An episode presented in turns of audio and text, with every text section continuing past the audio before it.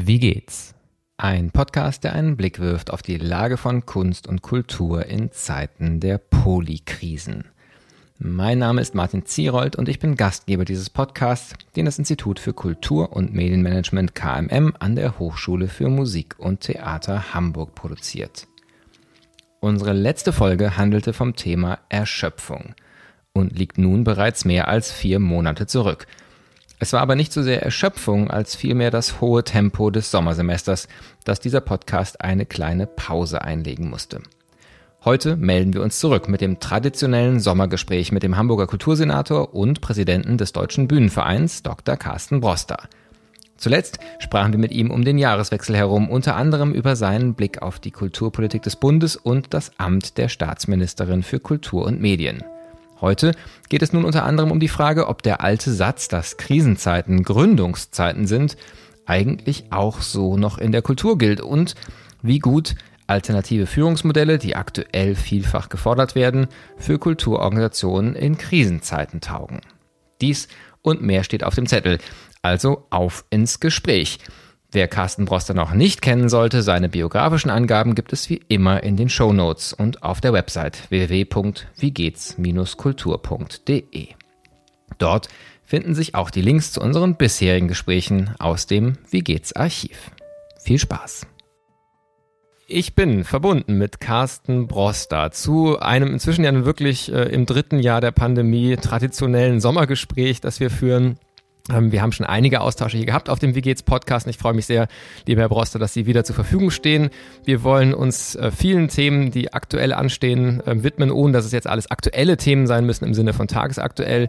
Aber die erste Frage, die ist ja immer gleich und die kennen Sie auch schon, aber die Antwort ist wahrscheinlich nicht immer gleich. Lieber Herr Broster, wie geht's?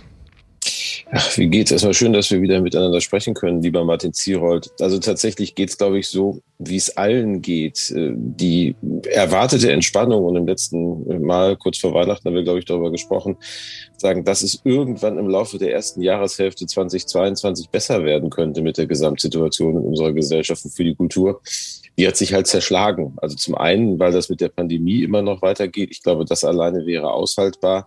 Zum anderen aber, weil wir natürlich alle miteinander unter einem Schock stehen, was äh, sagen, die Gegenwart des Krieges in Europa angeht und nach Putins Überfall und Angriffskrieg auf, auf die Ukraine sich auch ganz viele neue Fragen nochmal in der kulturellen Landschaft stellen und auch in der Frage stellen, wie wir unser gesellschaftliches Leben eigentlich organisieren müssen. Und man merkt schon, das drückt. Also in einem Moment, wo es jetzt eigentlich warm wird, wo es sonnig wird, wo alle in den Urlaub fahren wollen und dachten, jetzt atmen wir mal durch nach zweieinhalb Jahren, sagen, liegt da so ein Grauschleier mindestens und eine bange Frage, wie geht das eigentlich weiter über den Ding?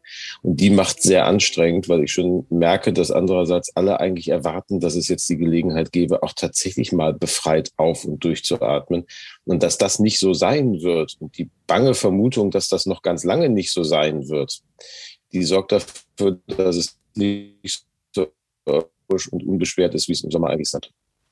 Ja, ähm, Sie sprechen gleich zum Start ein Thema an, was ich auch generell als Thema für den Podcast ähm, gerne ein bisschen vertiefen würde, äh, weil ich auch das Gefühl habe, man kann gerade gar nicht über die Lage von Kunst und Kultur sprechen, ohne diese Erschöpfung, ähm, äh, ähm, Frustration, Unsicherheit, ähm, auch Angst natürlich, ähm, Empörung, aber auch äh, gegenüber äh, des Krieges in der Ukraine mitten in Europa ähm, als allererstes auch zu thematisieren. Deswegen würde ich da direkt gerne gleich anknüpfen.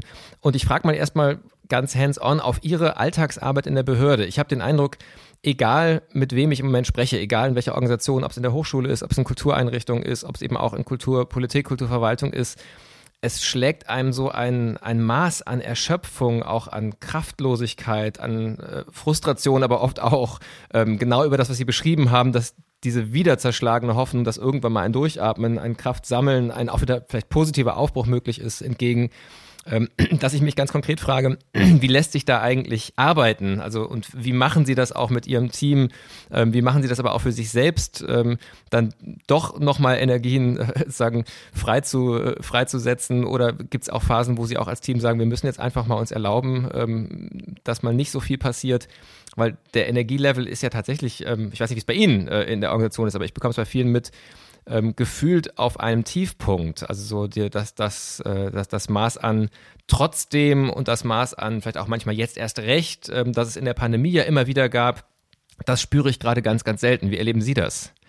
Ja, das geht mir genauso und das macht mir tatsächlich auch Sorge, weil äh, ich glaube, die Gegenwart der nächsten Jahre wird ja eine sein, die von vielen sich überlagernden Krisen geprägt sein wird. Und in der Kultur kommt jetzt noch hinzu, dass wir sagen, weitere auch kulturpolitische Debatten ja gerade haben, die jetzt auch nicht zwingend äh, den Eindruck von sozusagen Aufbruch, Progressivität und Ausloten von neuen Spielräumen sind, wenn ich mir sozusagen das Gewürge rund um die Kasseler Dokumente angucke und anderes auch Themen, wo man sagt, okay, man kann sich noch nicht mal in so eine kunstspezifische Debatte flüchten, was ja sonst irgendwie auch vielleicht mal eine Option wäre, sondern aller Orten merkt man gerade, dass wir vielleicht in den letzten Jahren zu nachlässig gewesen sind und vielleicht zu wenig grundsätzlich, und zwar sowohl im Handeln als auch im Denken. Und das holt uns jetzt ein. Und ich hoffe einfach sehr, dass das mit dieser Erschöpfung, die Sie beschreiben und die ich auch spüre an vielen Stellen, äh, sagen in meinem Umfeld, dass das eine vorübergehende Phase ist und dass wenn jetzt dann doch alle über den Sommer und es fahren ja alle weg und wir haben zwar einen Krieg in der Nachbarschaft, aber unsere Gesellschaft selber ist nicht im Krieg und äh, die Pandemie ist aushaltbarer. Wir haben momentan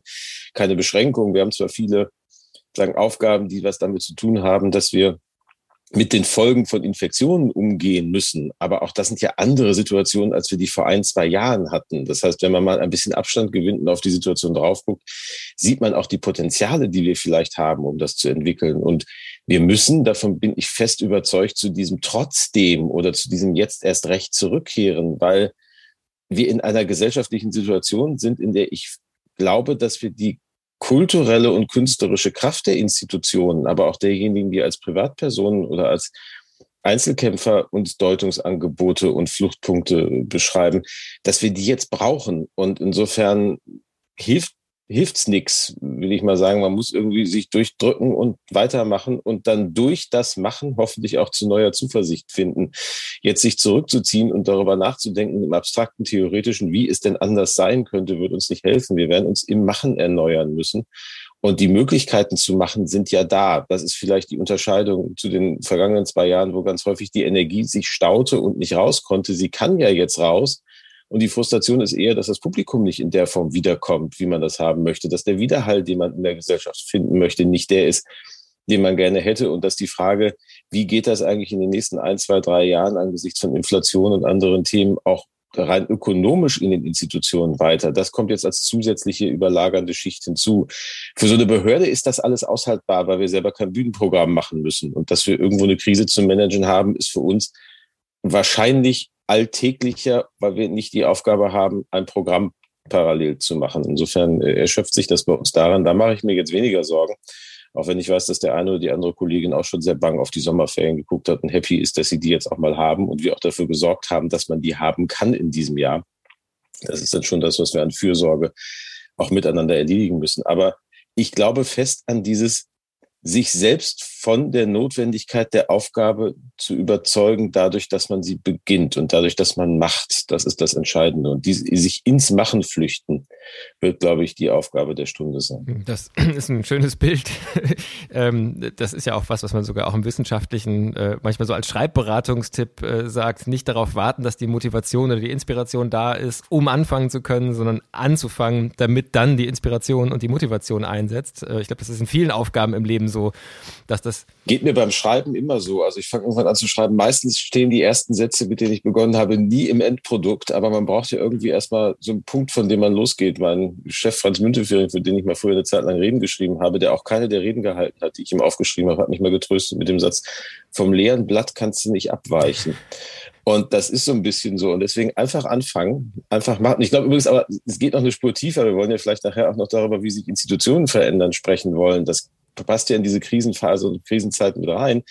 Ich glaube auch fest daran, dass wir auch Institutionen und Praxen nicht dadurch verändern, dass wir quasi auf den Pausenknopf drücken und so im luftleeren Raum überlegen, wie man es denn anders machen könnte, sondern dass wir tatsächlich im Produktionsprozess, im Schaffens- und Kreationsprozess andere Techniken und andere Mechanismen ausprobieren müssen, um sie entweder für gut zu befinden oder um sie zu verwerfen. Aber ich erneuere mich eigentlich im Tun und nicht bloß im Nachdenken alleine. Lebt man, lebt man ja wissenschaftlich mittlerweile auch. Man geht in experimentelle Zusammenhänge und probiert Sachen aus, begleitet sie dann, evaluiert sie und guckt, dann funktionieren sie. Und ich glaube, das brauchen wir in der Kultur auch. Zeit nur rumzusitzen und nicht aufführen zu können und nachdenken zu können, hatten wir jetzt zwei Jahre genug. Die Aussicht darauf hielte ich für ziemlich verheerend, wenn das so weitergehen müsste. Ja, auf, auf jeden Fall. Ich, ich würde trotzdem gern bei der, bei der Spannung noch mal kurz bleiben, ja. die, glaube ich, in diesem Wunsch drinsteckt, dass Sie gesagt haben, wir sind vielleicht nicht grundsätzlich genug geworden in den letzten Jahren und merken jetzt, dass uns das einholt, dass da ganz grundsätzliche Fragen sich stellen, auf die wir Antworten finden müssen. Ähm, und andererseits, und da würde ich absolut Ihnen zustimmen, dass damit nicht gemeint ist, einen grundsätzlichen Diskurs reinzuführen, der sich in Konferenzen, Symposien äh, und Sonntagsreden erschöpft, sondern dass es eigentlich um eine Grundsätzlichkeit der Praxis, äh, so könnte man es vielleicht nennen, geht. Aber ich glaube, das ist manchmal relativ schwer vorstellbar, weil die, die Praxis ja dann doch oft sehr schnell auch wieder in ein entweder, wie wir es immer schon gemacht haben, führt oder in etwas sehr Kleinteiliges, Operatives führt. Was meinen Sie damit, wenn Sie sagen, einerseits geht es um die Praxis und zugleich muss diese Grundsätzlichkeit ähm, erreicht werden, die wir vielleicht in den letzten Jahren versäumt haben? Na, für mich wäre es kein Entweder-Oder, sondern tatsächlich ein sowohl als auch. Also Kulturproduktion und Kunstproduktion ist ja auch Diskurspraxis. Und sagen genauso wie Kreationspraxis. Und insofern glaube ich auch in beiden Dimension, äh, sagen, die Themen anzugehen. Wenn ich mir die letzten 10, 15 Jahre angucke, wir haben es uns schon ziemlich gemütlich eingerichtet in einer Situation, in der wir davon ausgehen, die Ressourcen so weiterzumachen, wie bisher stehen, eigentlich zur Verfügung. Und dann war zwar so nagend dahinter der Hinweis, seit 50 Jahren, dass das mit den Ressourcen der Welt endlich ist. Aber wenn wir so ehrlich sind, unsere Generation hat sich doch halb ausgerechnet, wir kommen noch durch. So, und äh, diese Form von Verantwortungslosigkeit, die uns jetzt zu Recht von den Jüngeren vorgehalten wird, nach dem Muster, so einfach ist das nicht, Leute, sondern ihr habt einen Planeten besser zu hinterlassen, als ihr ihn vorgefunden habt. Und momentan sieht nicht so aus, dass das sozusagen plausibel anzunehmen ist, dass das auch geschieht. Das finde ich einen relevanten Punkt, mit dem man auch in der Kulturpraxis und in der Kultur, um den Kulturdiskurs, kulturellen Diskurs umgehen muss, weil es am Ende eben nicht nur eine technische Aufgabe ist, das zu verändern. Das sicherlich auch. Wir können mit Ingenieursleistung eine ganze Menge machen. Aber die Frage, wie wir unseren, sagen, unsere Gesellschaften offen und vielfältig halten, wie wir diesen Planet lebenswert halten, wie wir, sagen, friedfertiges Zusammenleben organisieren, sind zuvörderst kulturelle Fragen. Das sind Fragen, die was damit zu tun haben, auf welcher Wertegrundlage und mit welchen Sinnvorstellungen wir eigentlich miteinander leben wollen. Und die muss man dann auch bearbeiten. Und die bearbeite ich eben nicht ausschließlich, indem ich ein kleinteiliges Problem finde, auf das ich eine kleinteilige Lösung anbiete und dann lehnen sich alle zurück und freuen sich. Das reicht ja nicht. Also ich weiß nicht, wo das war. Ich glaube, am Wochenende jetzt hatten wir eine Diskussion im Presseclub, in die ich kurz reingeguckt habe, wo es auch eine Streit und Auseinandersetzung darüber gab, was man denn jetzt tun müsse, um eigentlich künftig solche Flutkatastrophen zu verhindern. Da saß ein Journalist, der gesagt hat, naja, wichtig sei, dass wir höhere Dämme bauen und Meldeketten verbessern. So, und das ist genau diese Form von sozusagen kurzfristig technischem Reagieren in der Annahme, dass ich das eigentliche Problem aber gar nicht mehr lösen kann. Und ich glaube, darum darf es nicht gehen. Das darf nicht alles sein. Wir müssen uns doch angucken, wie wir die sozusagen an die Ursache der Probleme rankommen und an der Stelle zu Veränderungen führen. Und wenn wir uns das nicht mehr zutrauen, und zwar auch sozusagen als Gesellschaft nicht mehr zutrauen und damit auch in der kulturellen Praxis nicht mehr zutrauen, dass wir grundlegende Dinge verändern können, dann werden wir in so einem hinterherhechelnden, reagierenden Anpassungshandeln bleiben. Und ich hoffe mir schon, dass gerade aus sagen, Kulturinstitutionen, aus der künstlerischen Praxis heraus immer wieder darauf hingewiesen wird und immer wieder auch an diese Wurzel gegangen wird, in der eigenen Arbeit aufzuzeigen, dass das wahrscheinlich nicht reichen wird. Und das kann ich jetzt sowohl diskursiv machen als auch in der, in der künstlerischen Positionierung. Und ich kann es auch als Haus praktisch machen. Wenn ich mir einen Theaterbetrieb angucke, wenn ich mir ein Museum angucke, dann kann ich mich fragen, wie setze ich meine Ressourcen eigentlich ein und wie arbeite ich mit denen so, dass ich an diese Fragestellung herankomme und diese Grundsätzlichkeit wieder schaffe und gegebenenfalls da erzwinge, wo sie von sich aus äh, sagen nicht ge geführt wird, dass manchmal Unternehmen weiter sind, als wir es als Gesellschaft sind im gesellschaftlichen Diskurs, weil die, wenn die eine Zehn-Jahres-Prognose machen, sehen, in welche Probleme wir reinlaufen und die irgendwie abbilden müssen, sollte uns eigentlich relativ kitzlig machen in unserem manchmal immer noch geruhsamen Alltag.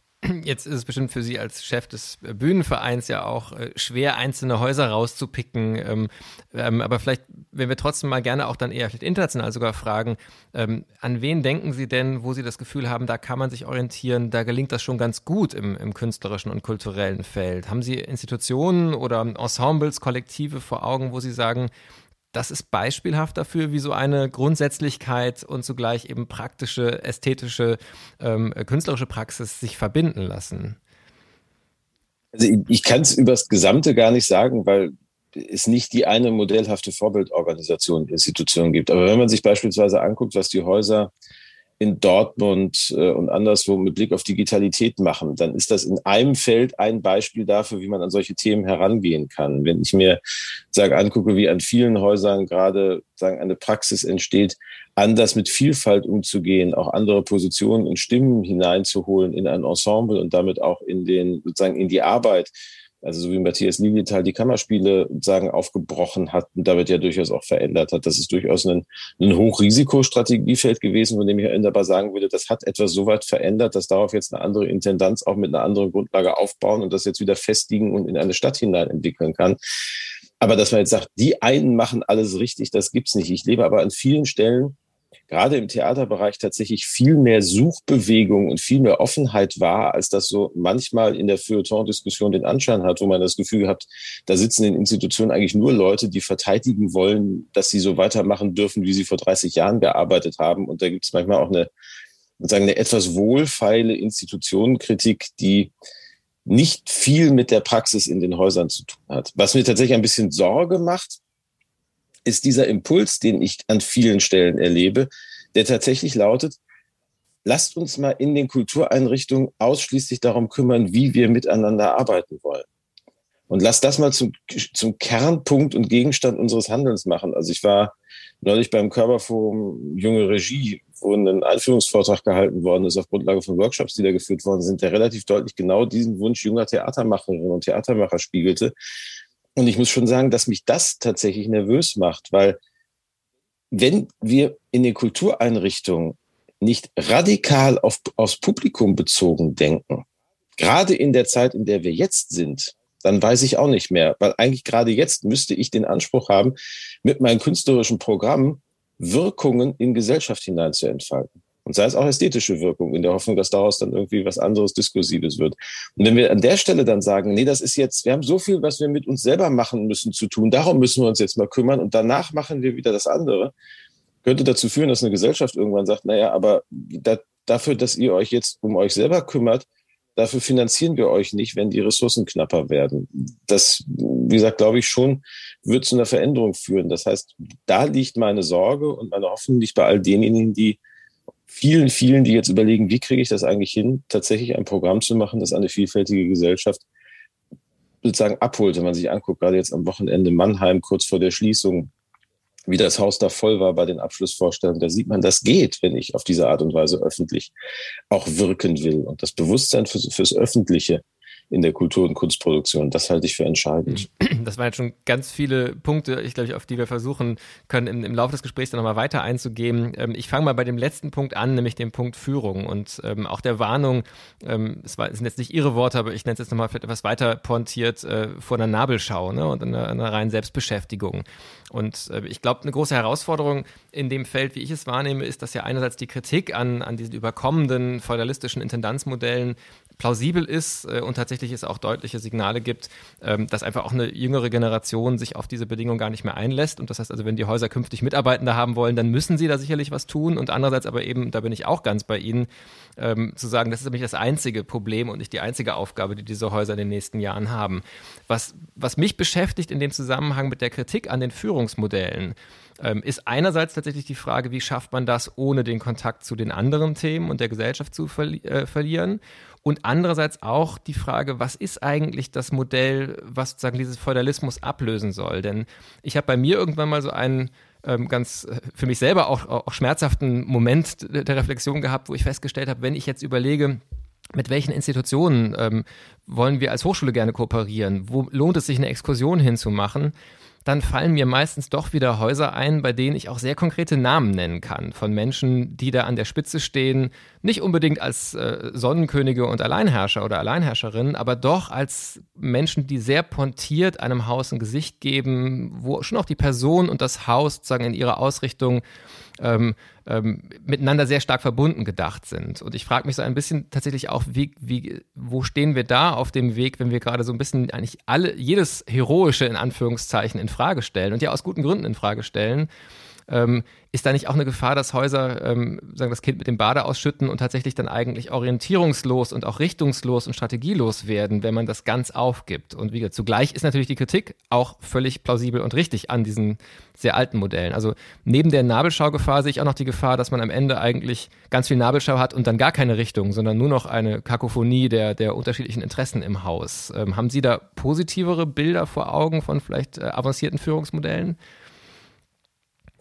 Naja, also ich, ich teile das Verdutztsein darüber ein bisschen und Sie haben es ja noch vorsichtig formuliert. Ich würde schon noch etwas zuspitzen wollen. Nicht jede Kritik ist in vollem Umfang berechtigt. Also natürlich, wenn wir Fehlverhalten haben, und das haben wir dann, gibt es gar keine Frage, dann muss man dafür sorgen, dass das aufgedeckt wird, dass es aufgeklärt wird, dass es Konsequenzen hat und dass sagen, institutionelle Veränderungen stattfinden, organisatorische Veränderungen, dass das nicht mehr vorkommt, sei es Machtmissbrauch und all die anderen Themen. Dazu haben wir im Bühnenverein den Kodex der 2018 erarbeitet, in den letzten Jahren nochmal überarbeitet, intersektionaler aufgestellt und an der Stelle, glaube ich, auch ein paar Hinweise gegeben und haben jetzt mit äh, sagen den beginnenden Überlegungen, wie man das im Bereich Personalentwicklung, Organisationsentwicklung und Personalauswahl dann auch konkretisiert und in einzelnen Dimensionen auch in praktikable Prozesse gießt, sagen weitergeführt und sind da mittendrin, dafür einen Werkzeugkasten zu entwickeln. Was ich glaube, was das Kind mit dem Badeausschütten angeht, fängt immer in dem Moment an, in dem es nicht darum geht, wird die Macht, die zwangsläufig in einer Organisation an bestimmten Stellen da sein muss, um Steuerung auch entfalten zu können, um Führungsmodelle auch zu ermöglichen, wird die Macht in als legitim erachteten Hierarchien gelebt oder werden die Hierarchien als illegitim angesehen?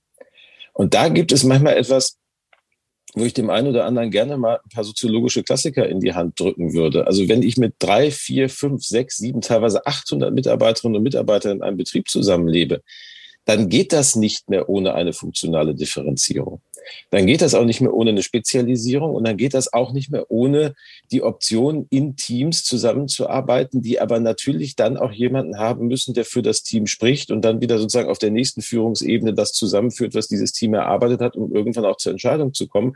Und dann steht an der Spitze auch einer, vielleicht auch zwei oder drei, die dann eine Entscheidung zu treffen haben, wo die Gesamtinstitution hingeht. Wenn ich das auflöse in einen kompletten Kollektivgedanken, dann produziere ich nicht mehr. Dann schaffe ich aber auch, zumindest alle Erfahrungen, die ich habe mit solchen Kollektiven, ist, ich schaffe auch keine Arbeitszufriedenheit, weil ich gar nicht mehr weiß, wer für was zuständig ist. Und insofern ist der Punkt für mich weniger der, die sozusagen eine Auflösung von Macht herbeizu sagen, predigen, was der eine oder andere will, sondern sich anzugucken, stimmen die Strukturen, in denen die Macht ausgeübt wird und ist es plausibel und akzeptabel für diejenigen, die dort arbeiten, sich das alles miteinander dann auch so sagen, aufzustellen. Und das Spannende an den Debatten rund um die Institutionen ist ja, dass die Diskurse, die wir da führen, ganz stark aus dem Bereich der Kunst kommen, der ja häufig der kleinere in den Häusern ist. Und wenn man mit denjenigen, die in den technischen, in den kaufmännischen, in den sonstigen betrieblichen Strukturen arbeiten, darüber redet, wie die das denn finden, wenn wir Hierarchien auflösen und wenn wir sagen, da das sozusagen offener gestalten, dann hören sie mitnichten, sozusagen ausgebreitete Arme- und Hosianna-Rufe diesbezüglich, weil die schon genau wissen, was das heißt. Das heißt nämlich, dass nicht mehr einer ihnen sagt, das wird gemacht und das wird nicht gemacht und so organisierst du deine Ressourcen, sondern es kommen zehn über den Tag mit zehn unterschiedlichen Vorstellungen und man sitzt dann da allein und überlegt in der Werkstatt, in welcher Reihenfolge baue ich das dann jetzt. Also insofern glaube ich, man braucht die Hierarchien, man braucht auch die Strukturen, aber man muss sie in einer Art und Weise neu aufstellen und neu begründen, dass es akzeptabel wird für alle. Und das Spannende ist ja, wenn ich mir so Kollektivmodelle angucke, wenn so drei, vier, fünf Leute sagen, wir übernehmen die Führung eines Theaters gemeinsam, was ich für eine plausible Idee halte, dann führt es trotzdem dazu, dass in der Regel einer sich am Ende ums Kaufmännische kümmert, einer eher die Dramaturgie macht, einer vielleicht eher die Kommunikation nach außen macht und die Rollen finden sich dann schon wieder.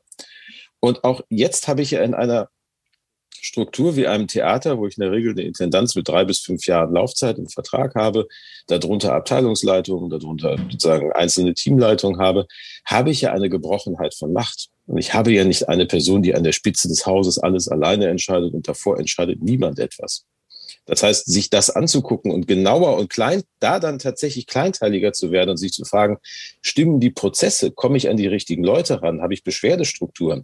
Finde ich viel spannender als die grundsätzliche Klage darüber, ob so ein Theater jetzt ein Feudalmodell ist oder nicht.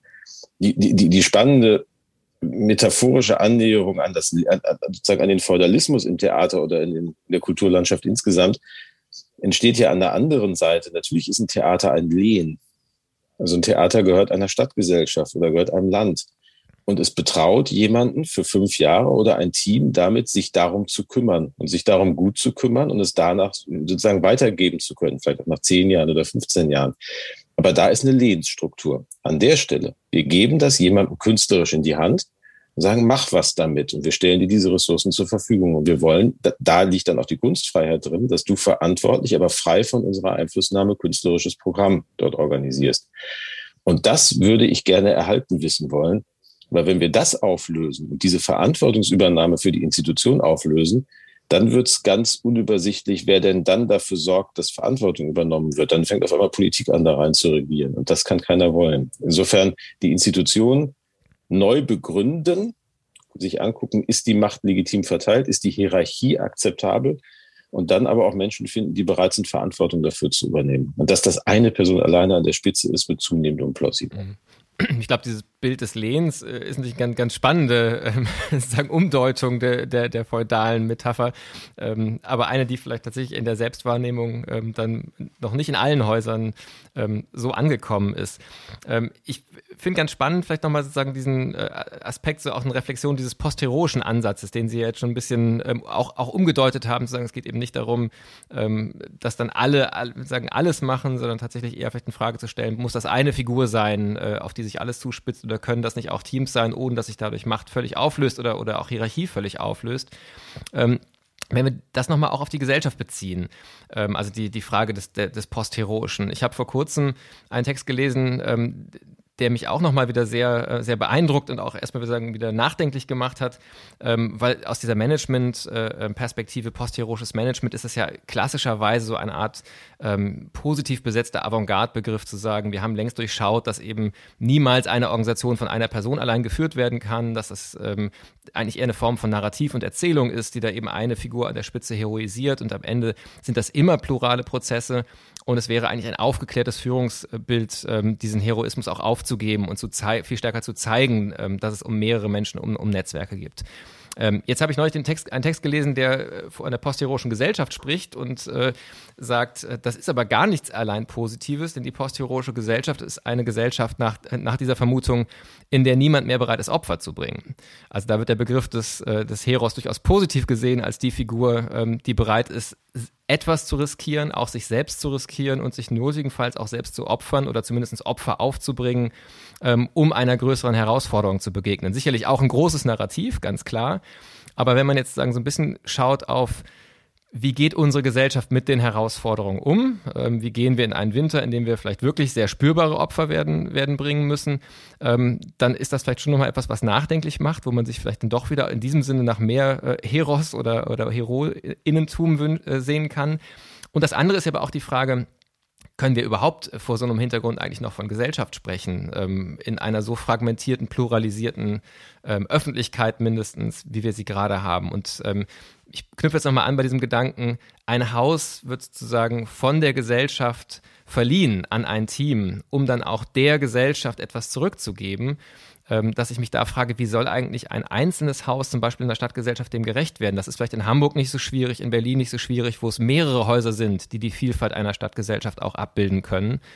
Aber ist das eigentlich ein Anspruch, den, den Kunst noch gerecht werden kann, in einem Gebäude der Vielfalt auch nur von einer Kleinstadt oder Mittelstadt ähm, gerecht zu werden? Und wie sehen Sie so diese Frage von gesellschaftlichem Zusammenhalt? Ist das was, was Kunst produzieren kann? Denn das ist ja das, was sozusagen das Heroische dann auch bringen würde. Wir erfahren uns als Gesellschaft und sind dann auch bereit, dem Ganzen sozusagen etwas zurückzugeben. Ähm, es gibt ja viele Stimmen, die da große Zweifel aktuell haben, wie viel Chance das noch hat. Das ist jetzt ein ganzer Klumpen von Fragen. Genau, das, der, der Vorteil ist, Sie können sich jetzt was rauspicken und den Rest übergeben. Ja, ich kann was raus. Ich überlege, ob ich alle Prämissen mittrage. Sie haben ja selber ein paar Sachen nur zitiert und haben gesagt, Sie wissen selber noch nicht genau, wie Sie darüber nachdenken. Ähm, also tatsächlich, ich tue mich mit dem Begriff des, Hero, des Heroischen ein bisschen schwer, wenn ich ehrlich bin. Was, was ich verstehe, ist ein gesellschaftliches Gefühl und das auch dann im Bereich der Kunst, dass ich Verantwortung sagen attribuieren kann und dass ich ähm, sagen eine bestimmte Form von Erzählbarkeit von Visionen und Perspektiven dann eben doch über Personen gewährleiste. Also dass ich dann eben doch eine Person brauche, in der das kulminiert, auch wenn ich weiß, dass es nicht die eine Person ist. Und das kann dann eine Intendanz genauso sein wie in der politischen Verantwortungsübernahme ja auch. Das ist ja sagen teilweise auch ein Schutz oder was anderes. Nehmen wir mal mein Beispiel. Ich leite eine Behörde und natürlich sind dort über 200 Menschen, die hoch engagiert in ihren jeweiligen Feldern unterwegs sind. Und mitnichten ist jede ihrer Handlungen abgestimmt mit mir, sondern wir reden über die groben Grundsätze und darüber, wo wir gemeinsam hinwollen. Und dann haben einzelne Menschen da einen Verantwortungsbereich, den sie auch eigenverantwortlich ausfüllen. Gleichwohl, wenn es öffentliche Kritik gibt, landet die bei mir. Selbst wenn ich vielleicht im konkreten Einzelfall am Anfang gar nicht wusste, was da passiert ist und selber mal nachfragen musste, was habt ihr denn da gemacht? Und dann vielleicht auch denken würde intern, naja, hättet ihr mich mal gefragt, hätte ich was anderes empfohlen. Aber das gehört dann dazu. So insofern ist dieses Erzählen und Verantwortung organisieren über einzelne Personen auch ein Schutz für die Institution dahinter. Und das ist in der Kunst ja auch ganz bewusst so angelegt gewesen, dass die Intendanzen äh, oder die Museumsdirektorinnen, Direktoren die Träger der Kunstfreiheit ein Stück weit für ihre Institutionen sind, führt ja auch dazu, dass da und sagen auch eine Adressierbarkeit da ist, die dann dahinter Möglichkeiten öffnet. Wie das schiefgehen kann, kann man paradigmatisch in Kassel sich gerade angucken an der Dokumenta, weil wenn die Verantwortung nicht übernommen wird oder sagen, wie hat das Jörg Henschel heute in der Süddeutschen so schön geschrieben, Kunstfreiheit sei nicht nur ein Spiel von Autisten, sondern habe ganz viel mit Kommunikation zu tun. Dann möchte ich den Satz so dick unterstreichen, wie ich nur kann. Also wenn ich eine bestimmte Position einnehme und sie kritisch ist, dann muss ich sie verteidigen. Und wenn dann, oder ich muss sie erklären und ich muss sie dann gegebenenfalls auch revidieren im Diskurs, aber einfach sich hinzustellen, zu sagen, nö, dafür war ich nicht zuständig, das waren die anderen. Die anderen sagen aber, nee, wir waren dafür auch nicht zuständig, das waren die. Das führt dann zur Diffusion, die sozusagen an der Stelle nicht, nicht, nicht weiterhilft. Insofern glaube ich, wer Freiheit will, muss die Verantwortung, muss zur Verantwortungsübernahme bereit sein. Und das geht auch nur, das geht am Ende nur Personal. Ich kann Verantwortung nicht in Strukturen alleine delegieren. Das wird nicht ausreichen, weil mindestens muss jemand Verantwortung dafür übernehmen, diese Strukturen so organisiert oder eben nicht verändert zu haben. Was die Frage angeht, sagen, was heißt das dann für die Programmatik eines Hauses? Also ich glaube, es wäre falsch, und es kann auch nicht gelingen, wenn wir sagen, ein Haus muss die Vielfalt einer Stadtgesellschaft tatsächlich sozusagen programmatisch abbilden können. Diese Form der Repräsentation sagen, führt uns an einen Punkt, wo es nicht mehr geht, weil dann müsste ich irgendwann ausrechnen, ein kleines Haus, das mir dann sagt, ich habe aber nur zwölf Ensemblemitglieder, nennen wir doch mal quasi die zwölf Typologien, die ich dort äh, sozusagen dann repräsentieren müsste. Da sieht man, dass es nicht funktioniert. Ich glaube, es geht da um was anderes. Und deswegen habe ich vom Begriff des Öffentlichen gesprochen. Der Begriff des Öffentlichen entsteht ja nicht aus der Addition der sozusagen Individualitäten, sondern der ist eine Kategorie an sich. Und sagen die Frage, ob ich das, was ich produziere dort als Teil der Res Publica, der öffentlichen Angelegenheiten und der damit alle betreffenden Angelegenheiten, und zwar unabhängig vom jeweils individuell repräsentierten oder gelesenen Standpunkt her, sagen, zu betrachten. Das ist das, was ich spannend finde. Das heißt, das Reklamieren tatsächlich dieser Dimension, die sich nicht auf einzelne Milieupositionen, nicht auf einzelne Kulturpositionen, nicht auf einzelne, sagen auch Identitätsdefinitionen seiner selbst beziehen, sondern tatsächlich sagen, was ist denn der Raum und was sind die Themen, die den Raum konstituieren, der uns alle angeht, unabhängig davon, aus welcher Position wir in Gesellschaft sprechen und gelesen werden. So, und das, das zu reklamieren, könnte eine Aufgabe für solche Institutionen sein. Und zwar in ihrer Programmatik. Das einzelne Kunstwerk ist dann wieder eine spitze ästhetisierte sozusagen Positionierung, die auch nicht die gesamte Breite darstellen muss. Aber sozusagen das programmatische Nachdenken über das Wirken der Institution sollte das Öffentliche zum Fluchtpunkt wählen. Und das ist eine Kategorie, die kommt uns zunehmend abhanden. Und ich frage mich ehrlicherweise, warum das so ist. Ob das an den digitalen Kommunikationsmedien liegt, in denen wir uns alle individuell begegnen, ob das an bestimmten Diskursen liegt, die mal abgebogen sind und wir die aus den Sackgassen nicht mehr rauskriegen, in denen wir sie, in die wir sie selber hineinbegeben haben. Aber Demokratie ohne eine Vorstellung des Allgemeinen ist nicht denkbar. Weil wir dann sagen, am Ende in so einem Interessensausgleichshandeln landen. Das ist das Maximum, was wir noch erreichen können. Und in so einem Nullsummenspiel, du gibst was ab, dafür gibst du mir was und dann haben wir irgendwie alle ein bisschen weniger, aber es ist gleicher verteilt. Die Idee des Öffentlichen war ja die, dass die eine Gruppe der Meinung A, die andere Gruppe der Meinung B sein kann. Und wenn sie miteinander reden, kommen sie auf die Idee, dass aber vielleicht Idee C, D oder F die attraktivere sein könnte und gar nicht die ursprüngliche, die jeder so für sich hatte in der eigenen Selbstwahrnehmung. Und sich die Fähigkeit zu erhalten, dazu können, Kulturinstitutionen programmatisch und auch durch das inhaltliche Angebot und durch die Irritationen, die sie zu leisten in der Lage sind, glaube ich, eine ganze Menge beitragen. Das fände ich spannender als so ein unmittelbares Auflösen von Vielfaltsrepräsentanz in eine Übersetzung in Programm. Da würde ich gerne sagen, direkt nochmal weiter äh, sagen, fragen und, und, äh, und nochmal auch weiter bohren, weil ich sagen, das als, als Wunsch und Zielvorstellung sehr plausibel finde und, und absolut teilen würde. Ähm, und zugleich mich einfach wieder in der Praxis frage, wie kann das konkret aussehen? Also wenn man mal davon ausgeht, dass vielleicht sozusagen auch so eine bundesrepublikanische Gesellschaft ähm, Mitte und auch wahrscheinlich noch in, äh, zu Anfang der Kohljahre ähm, vielleicht eher eine zu einförmige war, wo, ähm, wo, eben dann auch bestimmte Minderheitenpositionen sich, sich gar nicht richtig sozusagen sichtbar und, äh, und, und, und, und, und hörbar erlebt haben ähm, und das auch richtig war, das aufzubrechen ähm, gibt es ja jetzt so eine Art Gegentendenz, tatsächlich wirklich das, was Andreas Reckwitz Singularisierung nennt, also sagen die Einzelsichtigkeit jeder einzelnen Position, wo dann wirklich die Frage ist, wie kann da was Gemeinsames, ähm, etwas, was wirklich alle betrifft und auch alle so betrifft, dass es noch ähm, auch als Gemeinsames erlebt wird ähm, ähm, und auch gemeinsam diskutierbar äh, ähm, äh, äh, ist, erlebt wird, ähm, finden. Und wenn es diese Tendenz doch so stark gibt und ich dann auch gucke, wie operiert jetzt ein Haus, äh, wenn es sein Programm macht, dann geht es da ja auch um Zielgruppen. Es geht ganz stark um Milieus. Es geht ganz stark um Ansprache, vielleicht nicht von Einzelnen im Sinne von ganz singularisierten äh, Publikum, aber doch von Klein- und Kleinstgruppen. Und ich frage mich tatsächlich ganz praktisch, ähm, diese, wie gesagt, so wünschenswerte Idee, ein Ort für eine Republika zu sein, ähm, wie kann das einem Haus gelingen, das äh, faktisch sich doch konfrontiert sieht mit dieser total auseinanderdriftenden, sich weiter differenzierenden, segmentierenden, fragmentierenden Öffentlichkeit? Naja, also zum einen, ich glaube ja schon, die Gesellschaft in Kohljahren war nicht weniger vielfältig als die heutige. Das Einzige, was noch anders war, war, dass Ausschlussmechanismen funktioniert haben. Das ist gemeint, die, ne? Genau. die wir aber ja zu Recht genau, angelaufen das ist, sind. Aber das wäre ne? gemeint, also sagen, dass eben die, die Vielfalt genau. nicht, nicht sagen, sichtbar und hörbar geworden ist.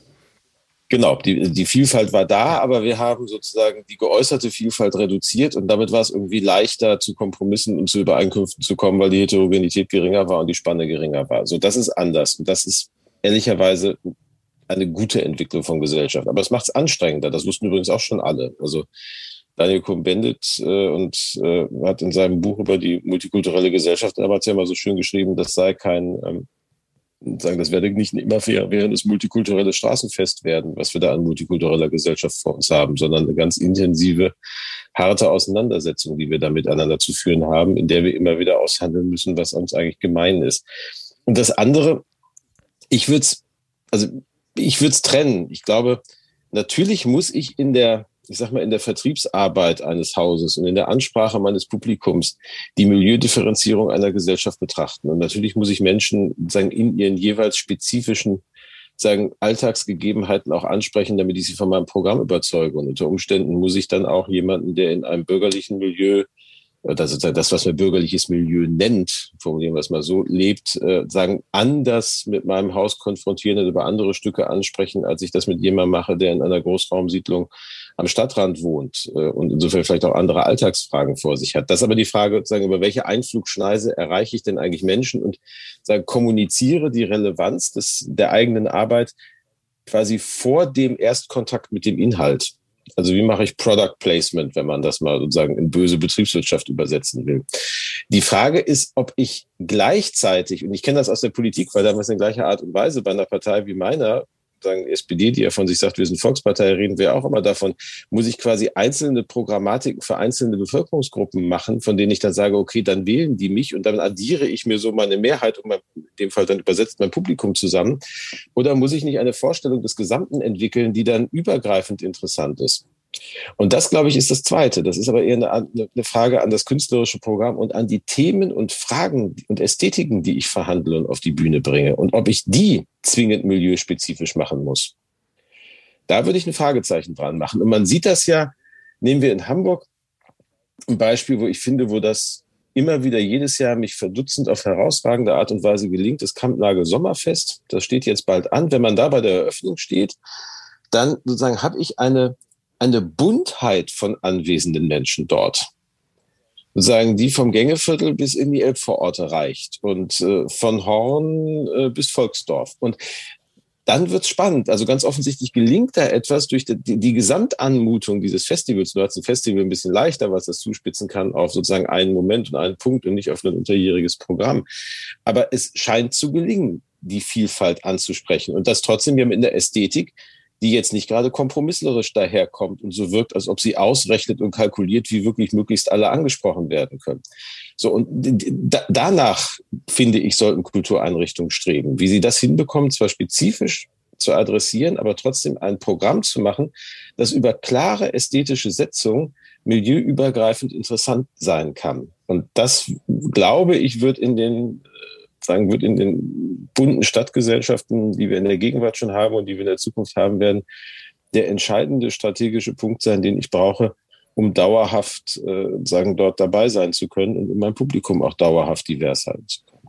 Finde ich, finde ich spannend, dass Sie das Beispiel anführen. Das wäre auch in der Regel das erste Beispiel, was mir immer einfällt, wenn ich nach einem Positivbeispiel suche. Ähm, gewisserweise sogar eigentlich das Programm von Kampnagel im ganzen Jahr. Wenn man irgendwie an drei verschiedenen Abenden hingeht, erlebt man ja auch da tatsächlich diese Vielfalt, ähm, die dann ähm, beim Sommerfestival noch mal verdichteter und vielleicht auch noch, äh, noch stärker ähm, an, an einem Abend auch spürbar ist. Ähm, wenn ich mich jetzt frage, woran liegt das, dass das bei Kampnagel gelingt? Dann gibt es ganz sicherlich sehr, sehr viele ähm, Aspekte der, der ähm, wir, künstlerischen Leitungsperspektive, der ästhetischen Position, der Marketingarbeit. Ich kann mir auch vorstellen, dass ein Teil auch der Ort ist, ähm, der ja tatsächlich für ganz verschiedene Zielgruppen auch interessant ist und, äh, und, und ansprechend ist. Ähm, Gerade auch, also für die, die vielleicht jetzt nicht in Hamburg äh, leben und, und noch nie auf Kampnagel waren, im Prinzip aus einer alte Fabrikästhetik, ein bisschen vielleicht vergleichbar mit der Ruhrtrinale, aber schon lange bevor es die Ruhrtrinale gab, ähm, in, in Hamburg etabliert. Und wenn ich jetzt sagen nochmal auf so ein, ein letztes Thema von da aus ausgehe, wo könnten denn solche Orte in der Zukunft stärker sein, dass wir noch mehr Beispiele als Kampnagel äh, in einem Folgegespräch haben, dann frage ich mich, wie schwer ist das vielleicht auch für ein Haus, das eine große Pfadabhängigkeit und bis hin zu seiner Architektur vielleicht auch sozusagen eine Geschichtlichkeit eingeschrieben hat, die ja manchmal auch eine Geschichte der Ausgrenzung von bestimmten Milieus äh, äh ist und wie viel leichter fällt es vielleicht auch bei eben vergleichsweise jüngeren Häusern, die dann auch eine, eine, sagen nicht so stark schon besetzt sind in der Art, wie sie auch in der Architektur daherkommen und das und vielleicht sagen die, die Kunst, die, äh, die sie nahelegen oder die sie erwartbar machen. Ähm, und das verbindet sich für mich dann der Frage mit ähm, auch nochmal Neugründungen. Also tatsächlich der Perspektive, brauchen wir nicht vielleicht auch neben dem Versuch, das, was da ist, zu transformieren, ähm, auch einen Raum, der, der nochmal ganz mutig ganz neue Setzungen und ganz neue Experimente auch von neuen Generationen ermöglicht. Und wenn ich auf die Corona-Jahre gucke und ähm, auch auf die Stimmen, die so im kulturpolitischen Diskurs von Politik, wie genauso aber auch den, äh, den Institutionen äh, der, der Kunst und Kultur selbst gucke, dann habe ich das Gefühl, wir haben sehr viel darüber gesprochen, wie bewahrt man das, was da ist, wie rettet man das durch die Krise und relativ wenig dieses Potenzial, das Krisenzeiten, Gründungszeiten ist thematisiert und eben auch solche Räume geschaffen oder, oder äh, Möglichkeiten verstärkt für solche neuen Setzungen. Die erste Frage wäre, ob sie dem, dem zustimmen würde und die zweite Frage ist, ähm, wenn ja, was sich vielleicht tun ließe, um äh, in der Krise, die uns ja erhalten bleibt, darüber, da haben wir angefangen unser, bei unserem Gespräch, ähm, nochmal stärker auch auf solche Räume zu achten und nicht nur darauf, wie wir die Einrichtungen, die da sind, irgendwie fit machen für die Herausforderungen der Gegenwart und der Zukunft. Naja, das Problem, was wir ja haben, ist, und vielleicht ist da dann auch der Unterschied äh, sagen zu früheren Krisenzeiten, wir haben ja öffentliche Kulturbudgets, in denen ein Großteil des Geldes tatsächlich in die Institutionen fließt.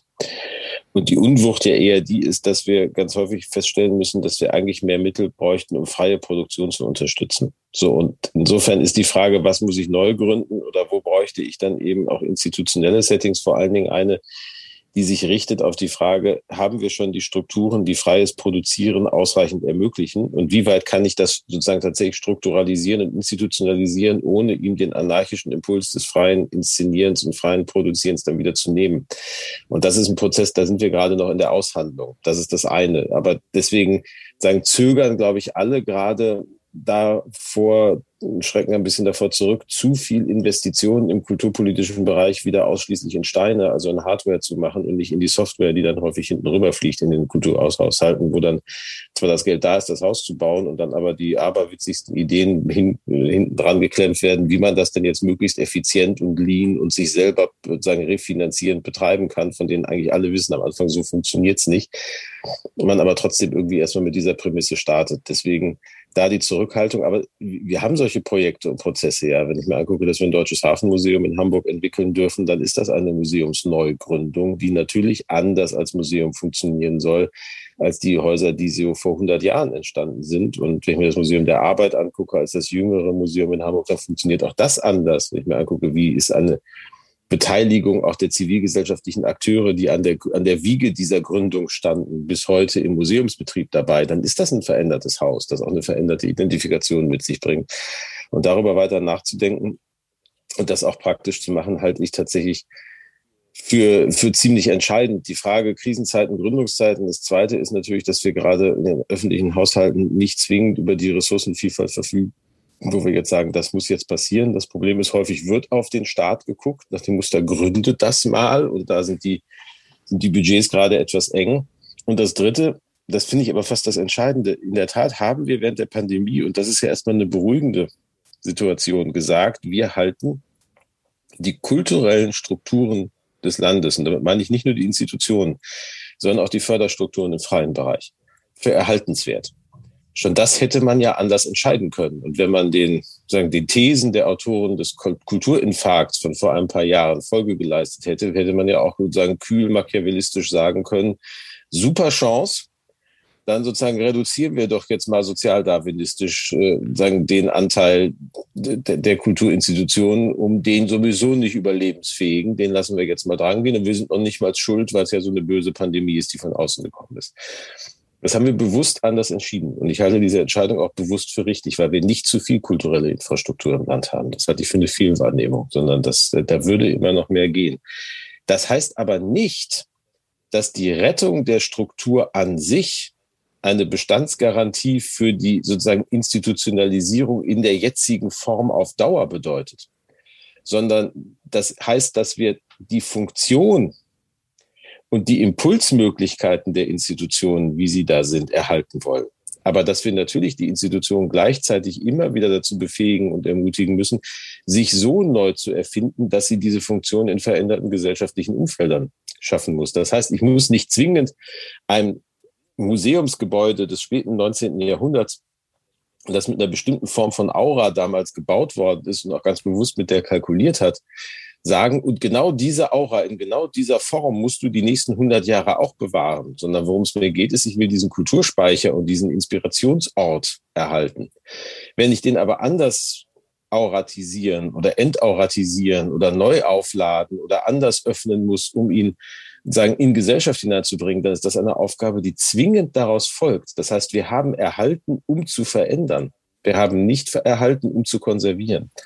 Und das finde ich, finde ich das Entscheidende. Und meine Erfahrung ganz häufig ist, natürlich funktioniert es bei so, bei so umgedeuteten Orten wie Kampnagel oder Sie haben die, die Orte der Rotriennale, die ja damals vorwiegend überwiegend, also 92 während der IBA Emscher Lippe entstanden sind. Dann Ganser ist vor kurzem ja verstorben, der das Ganze sich sagen, sich ausgedacht hat an der Stelle, also das Öffnen alter Industriestrukturen, die industriell nicht mehr genutzt werden für eine kultur- und kreativwirtschaftliche Nutzung mit dem Ziel, neue Kerne von urbanen Strukturen zu schaffen, weil die alten Industriekerne in der Form nicht mehr zu füllen waren.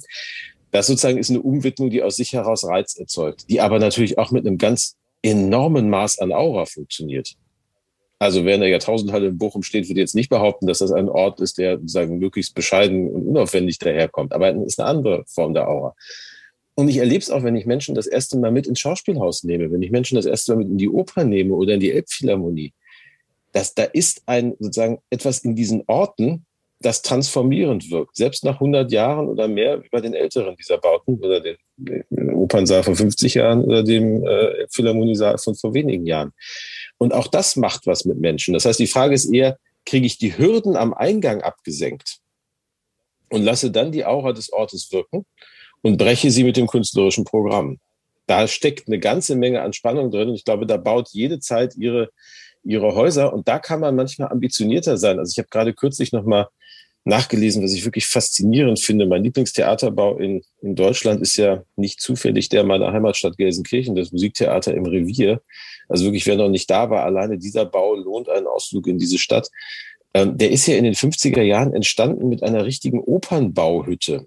Das heißt, man hat Künstler eingeladen, die mit auf der Baustelle gearbeitet haben. Die kamen nicht zum Verzieren mal dazu, sondern die waren dabei. Man hat einen Yves Klein, den damals noch keiner kannte, dazu gewonnen, die, die Foyerflächen zu machen. Tanguy hat da gearbeitet und viele andere. Das gesamte Haus ist eine Skulptur an sich und trotzdem lädt die Leute in einer Stadt, die jetzt nicht zwingend wie die sozusagen erste Adresse für eine Opernneugründung aussehen würde, sagen, wahnsinnig ein, in dieses Haus zu kommen und hat aber eine irre Aura und eine Aura, die durchaus an einigen Stellen vergleichbar ist mit dem, was die sagen die Hamburger Staatsoper wollte, die Öffnung der Foyerflächen mit äh, sozusagen Verglasung nach außen und und und.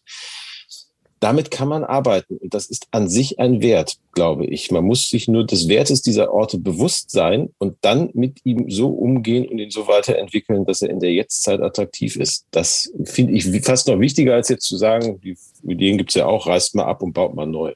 Mhm. Ähm, ich finde diesen Satz erhalten, also wir haben erhalten, um zu verändern, äh, einen sehr schönen. Und vielleicht so meine, meine vorletzte Frage für dieses Gespräch ähm, leitet sich daraus ab, wie viel Gestaltungsmöglichkeit erleben Sie in Ihren jetzigen Rollen, wirklich auch die, die Impulse, die Anreize zu schaffen, dass Institutionen diesen doppelten Auftrag, jetzt wo sie erhalten worden sind, auch diese Veränderung weiter anzugehen, auch aus der Kulturpolitik heraus zu befördern und wenn ich Ihnen so zuhöre, dachte ich, wir haben in unserem letzten Gespräch, glaube ich, auch gesprochen über die Spekulationen, Wechsel in die Bundespolitik und so weiter. Ich habe gerade beim Zuhören gedacht, hätten Sie Lust, auch mal in ein Haus reinzugehen in einer Verantwortungsrolle und ähm, als Intendanz, äh, ähm, also sagen in einem Intendanzteam auch mal wirklich sich einem Haus richtig widmen zu können, um dieses zu verändern, auch mal selbst zu gestalten und nicht so sehr aus der begleitenden Rolle der Kulturpolitik darauf zu gucken? Also das erste ich glaube, es gibt eine ganze Menge an Möglichkeiten, Impulse aus der Kulturpolitik heraus da hineinzusetzen und, äh, und zu organisieren. Alleine schon, weil wir den Reichtum der Institutionen noch haben. Und die Veränderungsnotwendigkeiten kommen jetzt aus, aus drei Ecken, würde ich mal sagen. Die eine Ecke hat was damit zu tun, dass die Häuser aus sich heraus selber erleben, dass sie bestimmte Routinen nicht mehr so weiterfahren können, wie sie sie bisher erlebt haben. Das heißt, aus der inneren Struktur heraus kommt eine Veränderung. Die zweite Veränderung da kommt daher, dass, das haben wir auch lange besprochen, dass sagen, die äußeren, die öffentlichen Anforderungen an die Häuser sich verändern. Und man einfach merkt, das Publikum will andere Dinge. Die ästhetischen Wirkungen, die man sagen, kalkuliert hat, funktionieren vielleicht auch nicht mehr genauso, wie sie vor 20, 30 Jahren funktioniert hat. Und man ist in diesem dauerhaften Erneuerungsprozess, den sagen, den Kunst im Widerspiel mit Gesellschaft und damit mit Kultur, also das, was zwischen Kunst und Kultur passiert und an Spannungsfeldern sich aufmacht, äh, sagen, neu auszudeuten, auszuloten. Und das Dritte sind natürlich jetzt noch die ökonomischen Rahmenbedingungen, die hinzukommen, dass ich auch noch mehr angucken muss, habe ich eigentlich noch die Ressourcen und wenn ich sie nicht mehr habe, wie stelle ich denn trotzdem sicher, dass ich produzieren kann? Also wer jetzt sagt, ähnlich wie vor zweieinhalb Jahren zu Pandemiebeginn, wenn ich nicht alles genauso weitermachen kann wie bisher, also wenn ich nicht die Heizung anstellen kann auf volle Pulle im Saal, dann spiele ich halt nicht. So, das, das ist nicht plausibel. Also auch da wird es zu Veränderungen kommen, die objektiv sind, die vielleicht auch schmerzhaft sind. Aber alles drei sind Transformationsprozesse, die laufen und die laufen besser, wenn Kulturpolitik sie begleitet und sie anstößt und nicht durch Vorgaben in erster Linie, sondern vor allen Dingen tatsächlich durch einen, sagen, das Aufspannen auch eines gemeinsamen Nachdenkraums und Ermöglichungsraums dort äh, sagen Impulse setzt. Will ich das selber mal? Ich darüber ehrlicherweise noch nie nachgedacht. Ich bin mir nicht sicher, ob ich die richtige Person bin, ein künstlerisches Programm zu verantworten. Um das mal sozusagen so zu sagen. Insofern glaube ich, da wäre ich eine glatte Fehlbesetzung, wenn man jetzt der Meinung wäre, nur weil man Kulturpolitik kann, kann man irgendwie auch ein Theater leiten. Man kann vielleicht die Organisation leiten. Man kann vielleicht dafür sorgen, dass, was wir eingangs hatten, dass Hierarchien besser akzeptiert werden. Aber den heroischen Anteil, den Sie da beschrieben haben, in einem künstlerischen Umfeld auszufüllen, ich glaube, dass äh, das zu an, anzunehmen wäre Hybris und äh, die versuche ich mir abzugewöhnen. Insofern, nö, eher nicht. Wunderbar, vielen Dank. Die Abschlussfrage, die ich äh, klassischerweise im Moment stelle, ähm, die habe ich Ihnen ja das erste Mal gestellt in unserem letzten Gespräch. Das war die Frage, ähm, was haben Sie gerade gelernt oder was haben Sie zuletzt gelernt und was möchten Sie noch lernen? Wenn es dazu ein Update gibt, sehr, sehr gerne. Ansonsten würde ich jetzt für unser Gespräch heute meine Abschlussfrage variieren, dass es nicht die gleiche sein muss und nochmal bei dem, ähm, sagen wir, der, der Erschöpfung, der, der, also der breit gefühlten Erschöpfung, mit der wir das Gespräch begonnen haben, äh, enden wollen und fragen, was hilft Ihnen gegen Erschöpfung?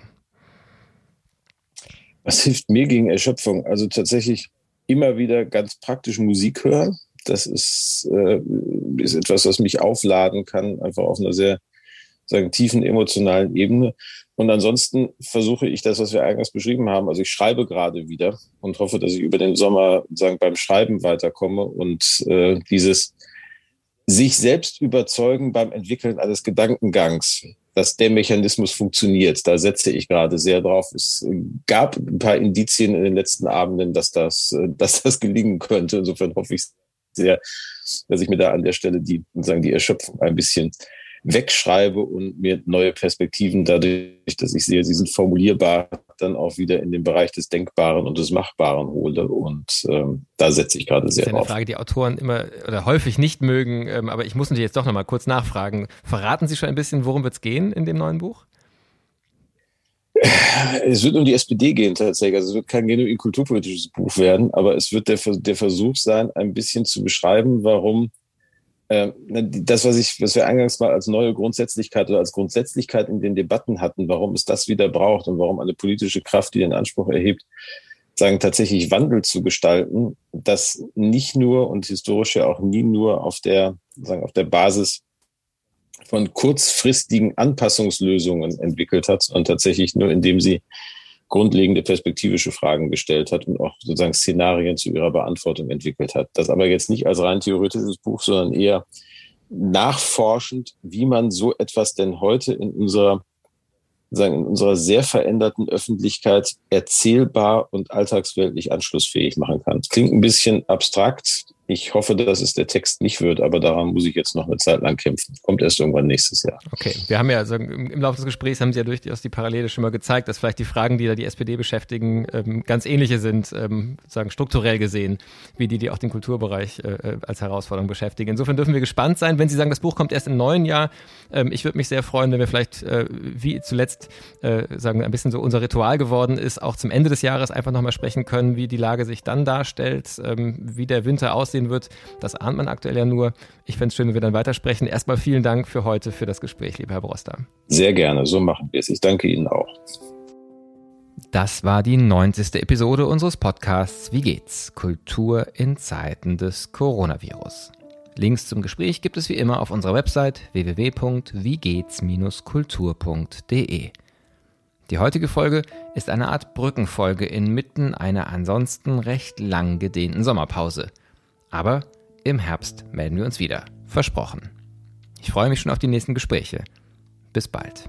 Passen Sie gut auf sich auf.